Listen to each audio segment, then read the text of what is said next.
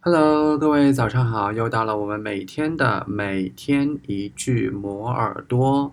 那么在开始今天的节目之前呢，多点赞，多转发本期节目。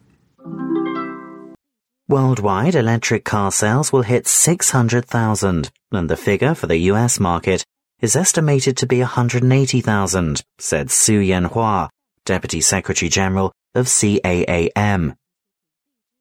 Worldwide electric car sales will hit 600,000, and the figure for the US market is estimated to be 180,000, said Su Yanhua, Deputy Secretary General of CAAM.